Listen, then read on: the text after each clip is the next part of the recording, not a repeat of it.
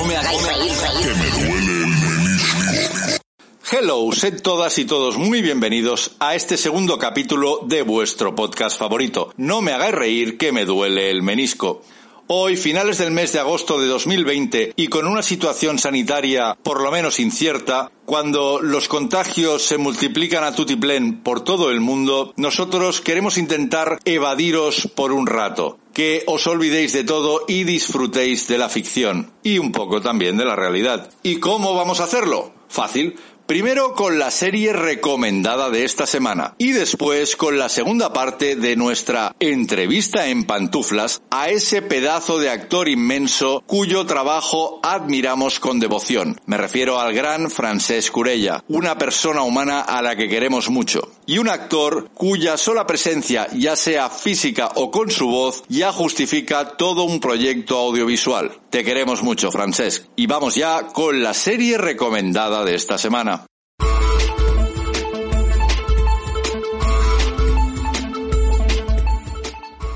Esta semana me apetece mucho recomendaros una gran serie de Movistar estrenada hace pocas semanas. Estoy hablando de La Unidad. Además, nuestro actor protagonista de hoy, Francesc Curella, tiene una colaboración muy interesante. Pero ¿cuál es el argumento de la unidad? Se trata de un grupo antiterrorista que está dentro de la policía. Básicamente debe prevenir los ataques yihadistas y cuando se dan combatirlos. El elenco de actores está realmente bien, capitaneados por la gran Natalie Poza y con actores del nivel de Luis Zaera, como siempre fantástico y en algunos momentos muy divertido, Fele Martínez, Raúl Fernández y una de nuestras actrices más queridas, la gran Marian Álvarez, que como siempre lo borda. Se trata de una serie de seis episodios en su primera temporada y se nota que Movistar ha echado el resto. Se nota que hay una inversión de capital importante, rodada en cinco países diferentes y no tiene nada que envidiar a las típicas producciones norteamericanas sobre antiterrorismo que llevamos años, por no decir décadas, viendo. Se trata de una serie con mucha acción, trepidante en algunos momentos, suspense y misterio. Muy, muy adictiva. Así que os recomendamos encarecidamente que veáis La Unidad. Se trata de una serie muy bien hecha, una serie sólida, con seis episodios en los que pasan muchas cosas, hay que estar atentos, evidentemente esperando la segunda temporada, y vuestros comentarios siempre son bienvenidos, tanto si estáis de acuerdo con nuestro criterio como si hay algo que no os ha gustado. Aquí en ebooks podéis dejar vuestro comentario en los tres puntos. Que la magia y las series os acompañen forever. No me hagáis reír. Que me duele el menisco. Y vamos ya con la segunda parte de nuestra entrevista en pantuflas a Francesc Curella. Hoy nos habla de proyectos de futuro, de cómo ve los premios en el sector, la situación de la mujer en el mundo audiovisual y un largo etcétera. No os entretengo más. Adelante, entrevista. Those fingers in my hair, that's like I'm here to stare. That strips my conscience bare is witchcraft. ¿Qué te hace elegir un proyecto u otro cuando se te solapan? Lo digo porque eres un hombre que cuando ya tenías una trayectoria muy importante de muchas cosas de las que hemos hablado, te metes en una película como Tres días en la familia de una directora novel salido de la escuela de cine, de la SCAC. ¿Qué, qué te hace elegir esto, lo otro? Bueno, mira, a veces eh, te hacen elegir, eh, te hace elegir o bien porque cuando le, básicamente me fío bastante de la intuición y me fío de mi apreciación sobre lo que he leído, sobre el guion, ¿no? O un guion ya si empieza a atraparte, si te interesa lo que lo que estás leyendo y lo que te imaginas, tiene que tener un mínimo para, para que me guste, para que me interese la historia. Pero a veces te puede interesar el equipo, la gente que, los, que lo va a llevar adelante, aunque sea una- un director, en ese caso Marco y una directora directora novel, pero de pronto el hecho de, de hacer una película con alguien que era su ópera prima, pues también me motiva también colaborar y participar en el proyecto de alguien que empieza, ¿no? Pero en este caso estaba Marcoy, que tenía un buen background en el SCAT, estaba Eduard Fernández, que era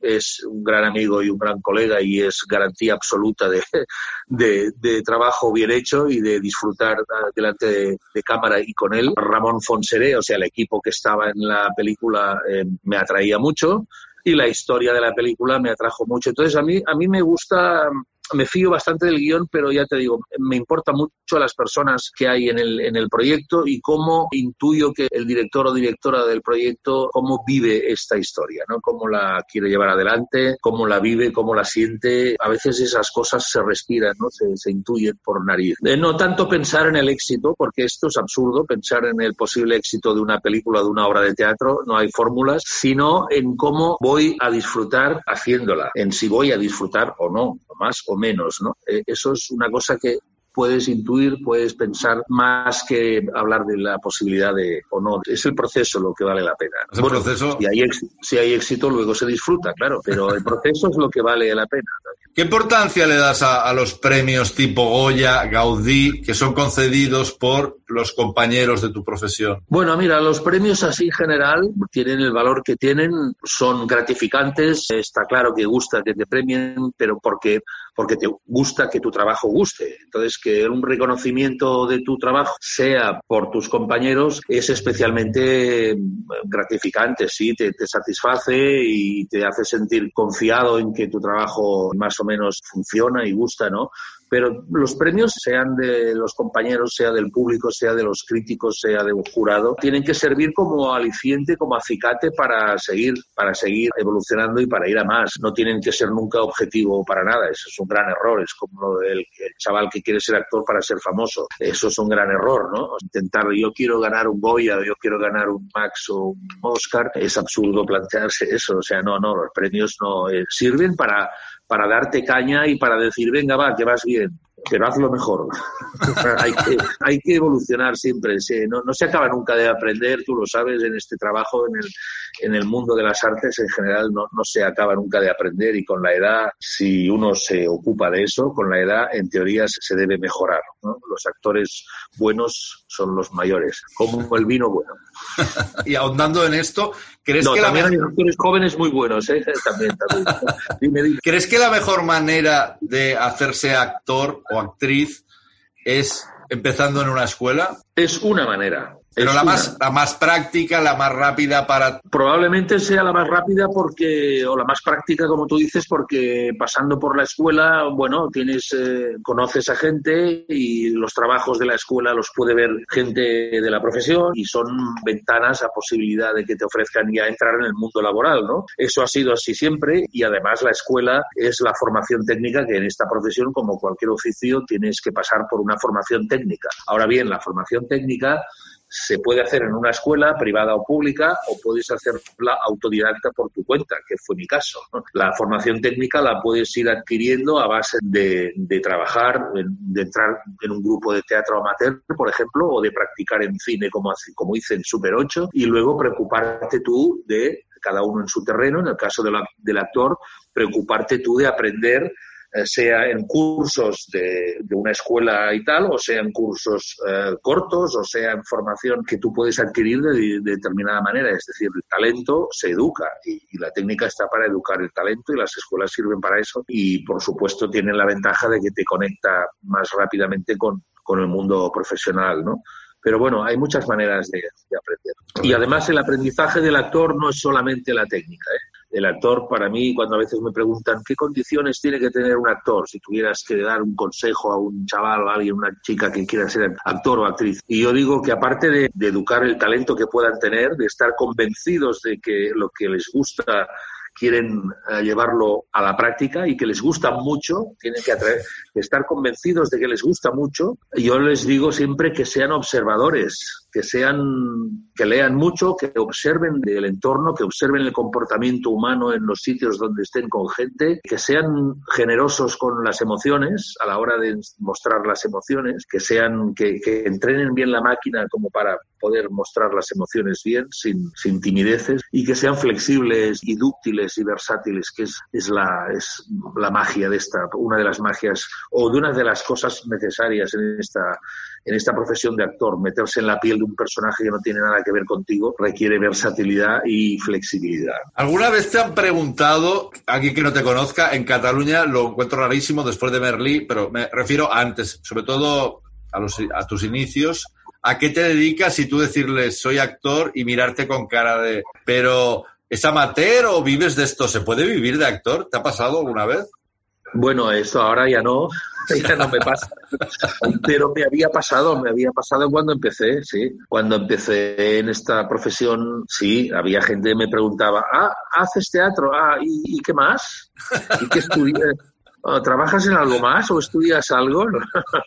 Entonces, sí, claro, eso pasaba. Eso pasaba porque lo de ser actor era, era visto hasta hace poco como algo muy frívolo, como algo muy, muy de afición solamente para un aficionado. ¿no? Convertir la, interpretación en tu profesión, bueno, eso, eso llegó más tarde. Eso llegó más tarde y se aceptó más tarde. Yo recuerdo los principios, sí, sí, mi madre sufría. Mi madre sufría un poco en el sentido de decir, ay, este chico ahora está haciendo teatro por Cataluña en una cosa que llaman bolos, no sé qué es esto de los bolos, y van con la furgoneta allí haciendo teatro por las escuelas. Yo empecé así, en el teatro infantil, en el teatro de juvenil, con adaptaciones de textos para chavales, y esa fue una escuela buena porque bueno, eh, dio bastante trabajo esos grupos de teatro independientes. Y, y, empecé con 21 años y bueno, en fin, en aquella época sí, pasaba eso que tú dices, ahora ya no, ya no me lo dices ¿Qué proyectos de futuro, de ese futuro que no sabemos nada, puedes contarnos, no sé, dos o tres cosas que puedas contarnos? Porque como nadie puede contar nada. Nada puede contar nada, está claro. Ahora la incertidumbre ahora es lo que priva. Y lo ¿no? Y lo yo estaba y espero, espero y crucemos los dedos y espero que se llegue a, buen puerto. Vamos a cruzar los dedos y a tocar madera. Justamente lo que te decía antes, que ahora en el mes de mayo tenía que estar en Buenos Aires y el proyecto es potente y creo que si todo va bien y las cuestiones sanitarias, que son las principales, lo, lo permiten, en noviembre parece ser que están trabajando en la idea de en noviembre empezar a grabar la serie. Es una serie argentina de siete episodios basada en la novela de Tomás Eloy Martínez, un escritor argentino, Santa Evita. Es una novela basada en los hechos reales del periplo que, por el que pasó el cadáver de Eva Perón antes de, poder ser enterrado en el cementerio de la Recoleta en Buenos Aires, en su tierra. El cadáver de Eva Perón, como sabéis, pues, si, no sé si lo sabe, sufrió, pasaron 25 años antes de poder ser devuelto a Argentina y enterrado debidamente con su familia. Los militares que subieron al poder después de Perón querían secuestrar el cadáver. Eva Perón era más peligrosa muerta que viva, entonces querían convertir, hacer desaparecer este cadáver. Lo intentaron secuestrar, estuvo escondido, viajó a Italia, a España, fue profanado, hubo un intento de profanación del cadáver por un militar zumbao. Bueno, es tremendo. Estos están documentales que se pueden ver en algunos en YouTube no duerme, por ejemplo, y algún otro. Y Tomás Eloy Martínez recogió esos hechos y los noveló en la novela Santa Evita. Y esa es la serie que se va a hacer, espero que sí, en noviembre. Y además es una producción potente, está detrás Disney y Fox. Para ellos es una, serie que les importa mucho. Y lo va a dirigir nada más y nada menos que Rodrigo García el hijo de García Márquez, el gran director de cine. Nivel, nivel. Rodrigo García y Alejandro Massi, que es un director argentino, lo dirigen los dos. El reparto principal es Eva Perón, es Natalia Oreiro, la actriz y cantante uruguaya muy, muy conocida allí. Darío Grandinetti, Perón, Ernesto Alterio, el coronel Kenny, Muri, Muri Kenny, a ver cómo se pronuncia, porque es un nombre Muricani, que era este, este militar loco, y luego da Diego Velázquez, que es un actor argentino también que va a ser el periodista. Y mi personaje es el anatomista español, aragonés, el doctor Pedro Ara, que fue quien embalsamó a Eva Perón. El médico que embalsamó al cadáver de Eva Perón era un médico agregado en la Embajada de, España en, Buenos Aires, de mucho prestigio, y Perón lo llamó para, para embalsamar el cadáver de Eva Perón. Bueno, eh, este es el gran proyecto con el que yo ya estaba trabajando y ya estaba mentalmente preparándome para esto. Un personaje muy distinto a todos los que he hecho. Y, bueno, y, y ahora en mayo tendríamos que estar grabando allí. Así que si todo va bien, esperemos que sí. Esto se iría al otoño y a ver qué ocurre en Argentina y, yo qué sé, en el mundo, yo qué sé, no lo sé. Bueno, pues este muy bien. inmediato que tenía y luego hay otras cosas a la vista, una película, pero no sé si puedo hablar todavía. Es un poquito pronto. Tenemos un proyecto con Pau Durá, el actor y director que hizo Formentera, Lady. Eh, bueno, tenemos un, un guion suyo también. Y nada, también una posibilidad de una serie que se tire para adelante de Z, de la Z Producciones. Y bueno, eh, pero veremos, todo esto todavía está en el aire. Vale. ¿Cuál es tu opinión de la situación de la mujer en el cine español, delante y detrás, del audiovisual? Bueno, tampoco tengo tantos datos, pero afortunadamente está cambiando, pero poco a poco.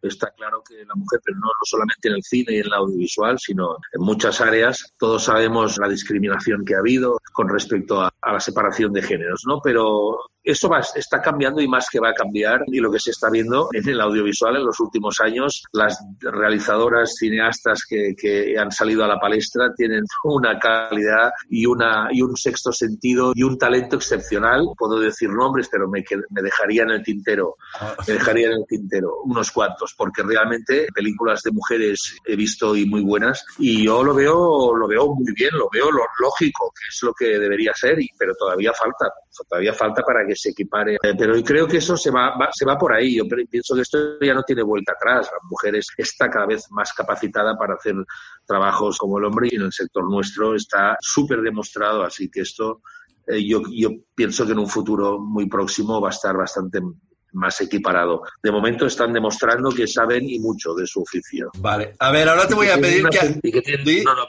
no, y no solamente la formación y el talento, sino la sensibilidad especial que demuestran con sus películas. Y la empatía. Y la empatía, sí, no, es que la mujer tiene muchas otras características que nos superan bastante a los machitos. Te voy a ver que acabes una frase, si te sale, si no, tu opinión, pero si el audiovisual español tuviera el presupuesto del fútbol español? Bueno, si esto sucediera, el audiovisual español estaría donde se merece, a un nivel realmente competitivo con, con el audiovisual europeo o de, los primeros países europeos y el americano, sin duda. ¿Con qué director internacional, nacional, lo que te dé la gana, te encantaría hacer una película con él? ¿Director o directora? Hostia, uno, uno. uno. eso es lo jodido. Eso es lo jodido, tener que, que, poner uno o una. Me lo pones muy complicado, Nacho, porque, porque hay muchos. Vamos a hacerlo internacional para que sea más fácil y no quedar mal con los de aquí. Vamos a hacerlo internacional. Hombre, El primero. Sí, eh, sí. vamos a ponerlo, vamos a ponerlo en Europa. Ya no me pongo en América. Que claro, en América. Pero, pero hay un director que siempre me ha, me ha interesado, que es Wim Wenders siempre me ha, gustado su sensibilidad, por, decir un nombre, pero es un director con el que me gustaría trabajar. Perfecto. ¿Y con algún actor o actriz que no hayas trabajado nacional o internacional que digas, hostia, tiene un, rollo que me molaría? Es que, joder, hay, hay muchos, hay muchos, hay muchos. Es que, bueno, vamos a elegir uno también. A ver, es que a ver, yo admiro, yo admiro, yo admiro a actores de otras generaciones ya, bueno, por supuesto por supuesto, ¿no? Entonces ya es una cuestión de que, no sé, claro, a mí me encantaría, a mí me encantaría poder, poder, poder tener cerca y, y tener, y tener la posibilidad de trabajar con el señor Anthony Hopkins o con el señor Jim Hackman, aunque está retirado ya. No sé, hay un montón de, actores. Pero la, verdad es que me, me gustaría trabajar eh, con Willem Dafoe, es un actor que me, me interesa mucho porque es de ese tipo de actores que se tiran a la piscina, actores valientes. Joaquín Fénix es otro valiente y es otro actorazo, no porque ahora esté tan de moda a partir de Joker y de otras tantas, pero realmente esos actores que están en la cuerda que están en una, en una línea y que a veces rebasan esa línea con peligro, como es la interpretación de, de Fénix en, en algunas películas, me interesa, ¿no? Y, y, y Willem, Willem Dafoe también, también hace ese tipo de cosas. Son actores que son capaces de trabajar de pronto con un cine más valiente, más Diferente. vanguardista, vanguardista en cine de autor, en cine más arriesgado, ¿no? Me gusta el riesgo eh, en el audiovisual y soy muy ecléctico en los estilos de cine. A mí también me gusta. También he probado. También he trabajado aquí con Luis, con Luis Miñarro en cine o con Carlos Santos y Pera Portabella. Entonces también he, he, he tenido ocasión de probar un poco a los creadores, a los autores arriesgados y valientes. Sí. Uno de mis actores favoritos, Jim Hackman. Grande, muy Sí. grande. sí, muy grande, para mí también. Vale, ahora te voy a pedir que nos recomiendes dos libros que hayas leído ahora, descubierto el confinamiento, o que sean libros tuyos de cabecera, a los que siempre vuelve Francesc Curella. Bueno, yo he aprovechado para leer un libro ahora en esta pandemia que tenía pendiente, que lo tenía ya hacía tiempo. Y este libro se puso de moda cuando salió hacia el 2007, 2006, por ahí, que es Vida y Destino, de Vasily Grossman, autor ruso judío, y que fue calificado en su momento del Tolstoy de, de ese libro de Guerra y Paz, la Guerra y Paz de, de la Segunda Guerra Mundial, en concreto ambientada en la batalla de Stalingrado. Entonces es un caleidoscópico, un caleidos, caleidoscopio, es un tochazo de mil ciento y pico páginas, dicciones de Galaxia Gutenberg, pero está muy bien muy manejable y eh, es, bueno, eh, ambientado en la batalla de Stalingrado una serie de personajes rusos, la mayoría, rusos judíos, algunos alemanes y en varias localizaciones. Está la familia principal, una familia encabezada por un físico, unos políticos, unos soldados oficiales del ejército ruso y luego unos prisioneros judíos en campo de concentración alemanes, bueno, todo- todo ese, ese universo, pero de una riqueza descriptiva en los detalles del alma de esos personajes, son muchos, más los acontecimientos bélicos y no bélicos durante la Segunda Guerra Mundial, en concreto en ese periodo de tiempo. Y de pronto también Grossman aprovecha durante ese libro en muchos momentos para ver vertir op- opiniones suyas sobre el antisemitismo, sobre el nazismo, sobre la sociedad occidental. Bueno, es un libro muy rico en muchos aspectos y de una de una brillantez y una calidad en las descripciones y en los diálogos. Es muy es muy potente y me ha gustado mucho poder leerlo y terminarlo porque lo he disfrutado y lo he saboreado, lo he saboreado con muchas ganas, realmente. Ese ha sido el más reciente. Y luego, no sé, libros de cabecera, la verdad es que también te, me costaría seleccionar algunos. Me has dicho que aparte de libros, cine también, ¿no? Me has dicho No, eso te, lo- te lo preguntaré después. Ah, me lo preguntas después. vale, no, no sé. Eh, más que libros, diría autores, ¿no? Eh, diría autores. Pero es que hay, hay tantos, Nacho, que no sé, eh, depende de, de cómo está uno también. Es que a veces el cuerpo te pide novela, a veces te pide ensayo, a veces te pide otra cosa, ¿no?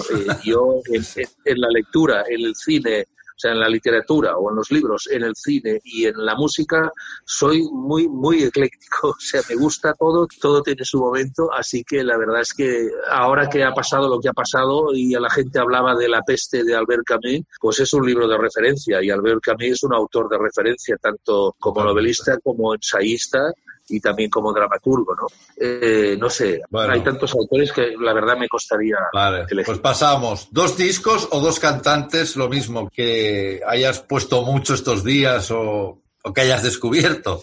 Pues Katie Lang, Ajá. Katie Lang me gusta mucho, esta mujer, lo que hace, cómo canta y sus versiones, la verdad es que me gusta mucho. Y bueno, he puesto bastante, ¿cómo se llama? Soy un poco desastre, ¿eh? Soy No, un poco tranquilo. desastre. ¿Música clásica? Me- Estoy oyendo las canciones, estoy oyendo ca- los temas y no, y no me viene el nombre El autor. del autor. Bueno, si no pasamos, no te Bueno. quiero hacer. No, no, es igual, no me viene. Dos pelis que hayas visto estos días. Que se Vi puedan ver. quien- sí, vi quien hay Romata, que la tenía pendiente, que no la había visto en su momento. Ajá. y, y me, y me- me encantó, me gustó mucho. Y luego, a propósito del estado en el que de pronto me encontraba yo a partir de esa reclusión, me vino, me vinieron las ganas de volver a, a ver Tarkovsky. Y- sí, sí, me- sí, porque a mí el cine de autor y ese y Berman, ¿no? y recuperé un par de películas de Tarkovsky, Nostalgia y Sacrificio, y me encantaron volverlas a disfrutar de otra manera. Muy bien. Vale, y ahora ya no te robamos más tiempo, te voy a hacer las dos últimas preguntas muy importantes. La primera, en el mundo occidental, Francesc, eh, hay dos tipos de personas para comer los espaguetis. Las primeras son las que les das el plato de espaguetis, le das un tenedor y cogen así y se lo ponen en la boca. Y luego hay un segundo grupo de gente que dice, no, no, en Italia no se hace así. Se coge una cuchara y se giran los espaguetis en la cuchara. ¿Cómo lo haces tú? ¿Cómo comes los espaguetis? Ah, yo los como sin cuchara. Sin cuchara. Sí. Perfecto. Y la última, em, el cine porno en versión original o doblado. original, por favor. ¿Cómo? Original. Original, por favor, original, sí, sí, original. Perfecto. Doblado es tremendo. es que yo me acuerdo, yo conocí a gente que doblaba en Barcelona hace muchos años, antes de, Internet. Ya, yo también conozco a alguien que dobló. y no, no, no, no podría. Además, lo hizo un crack que pone voz a grandes anuncios como hay uno del de, Festival de Jazz tuyo, con eh, Jam, que es brutal. Bueno, eh, ese anuncio es Francesc, es, es todo Francesc Curella. Bueno, yo disfruté mucho poniéndolo. No, Digo que es brutal, pero que ese anuncio mola porque es la voz de Francesc Curella, o sea, está elegido, es brutal pero, ¿qué tiene que ver con el de porno que decías? este Ah, porque te parece una voz pornográfica. no, coño, porque tú haces, también pones voces. no digo que al porno, coño. No, no, no, no, también pongo voces, sí, sí, me gusta, me gusta jugar con la voz. Sí, bueno, la voz es uno de nuestros instrumentos, ¿no? No, no, y ese anuncio es brutal. Yo soy muy fan es de bonito, sí, sí, está muy bien, sí. bueno. Bueno, Francesc Urella, Muchas gracias por haber aceptado nuestra invitación en Entrevistas en Pantuflas. Se te quiere mucho y se admira mucho todo tu trabajo. Muchas gracias, Nacho. Un placer también charlar contigo y hasta pronto. Gracias por, por este rato tan estupendo. Cuídate mucho y que salgamos pronto de esta. Sí, tú también, espero, espero. Hasta pronto. Leo Mago. Leo, chao, chao.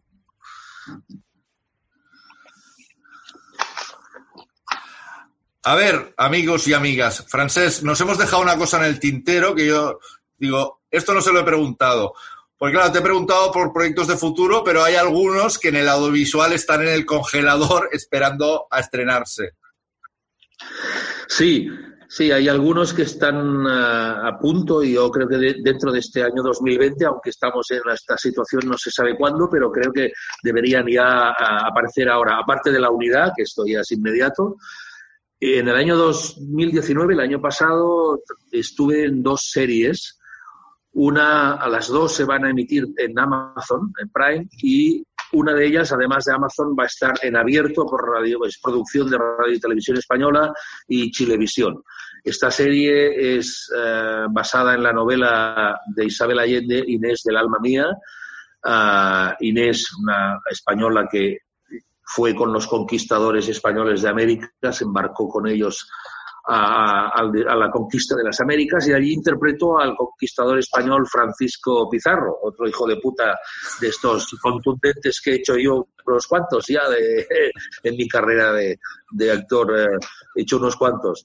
Entonces, este era uno de ellos, Pizarro, y bueno, estuvimos rodando en, Guadix eh, y en, Granada, en España, y en Perú y Chile. En Chile no estuve yo porque Pizarro murió en Perú, yo fui a rodar a Perú y fue un placer eh, rodar allí y, estar un tiempo allí que me tomé unas vacaciones. Bueno, esto se va a ver, se va a ver, espero que pronto, Inés del alma mía. Y la otra cosa que hice el año pasado es una serie argentina para Amazon también, pero que eh, la serie se ha rodado en cinco países la serie es la vida, la vida deportiva, en todo caso, de, Maradona, de Diego Armando Maradona. Sí, la serie se titula Maradona Sueño Bendito.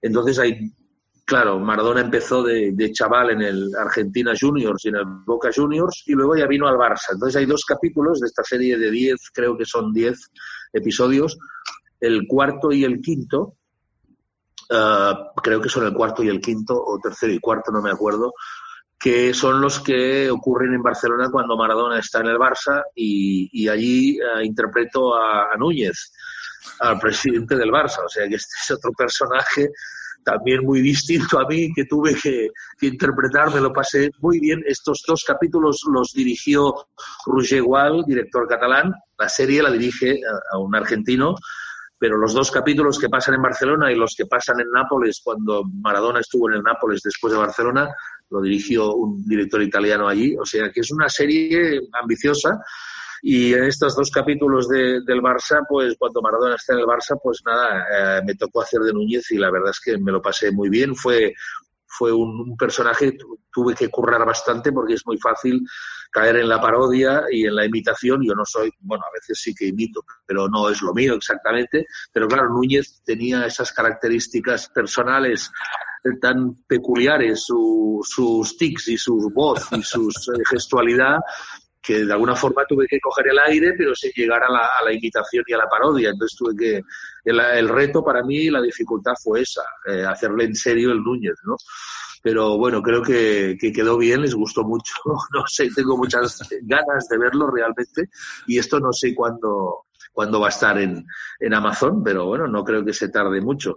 Eh, me acuerdo que trabajé, trabajó en esta serie que hacía el personaje de Claudia, la, mujer, la novia y mujer de Maradona, eh, Julieta Cardinali, una actriz argentina maravillosa, fantástica, y los Maradona, que eran tres actores, el más joven, el, el, otro y el mayor, eh, estaban estupendos. Bueno, yo trabajé con el, el de en medio, pero el actor que hizo de Maradona de más edad estaba inmenso vi algunas imágenes. Bueno, espero que, esto se pueda ver pronto. Nosotros también, hostia, verte hacer de Núñez tiene que ser de traga. Allí con un peluquín, el Núñez de cincuenta y pico de años, ¿eh? con el pelo teñido y un peluquín, o sea, estoy muy cambiado. A mí me gusta mucho transformarme y caracterizarme. Sí, esto, Narciso Ibáñez Menta fue quien me aficionó a la caracterización.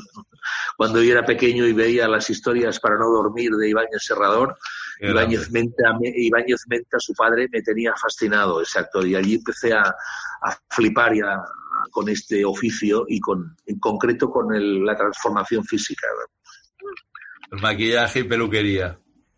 Maquillaje y peluquería, que es sí, sí, sí, que es eh, los grandes olvidados a veces y que, y que, y que son, y que son básicos. básicos, básicos, sí, sí. Francés, pues estamos esperando ya poder ver todo eso. Vale, vale, ya te enviaré alguna foto. Vale, muchas gracias. A ti. Hasta luego. Salud. Hasta luego. Y con todo esto damos por concluido el segundo episodio de No me hagáis reír que me duele el menisco en el próximo capítulo más entrevistas y más series recomendadas. Y por favor, si os gusta este podcast, recomendadlo a vuestros amigos para que también lo disfruten. Y si por el contrario no os gusta nada, recomendadlo a vuestros enemigos y que se jodan. Lo importante es siempre recomendarlo. Gracias, nos vemos en los bares. No me hagáis reír, reír.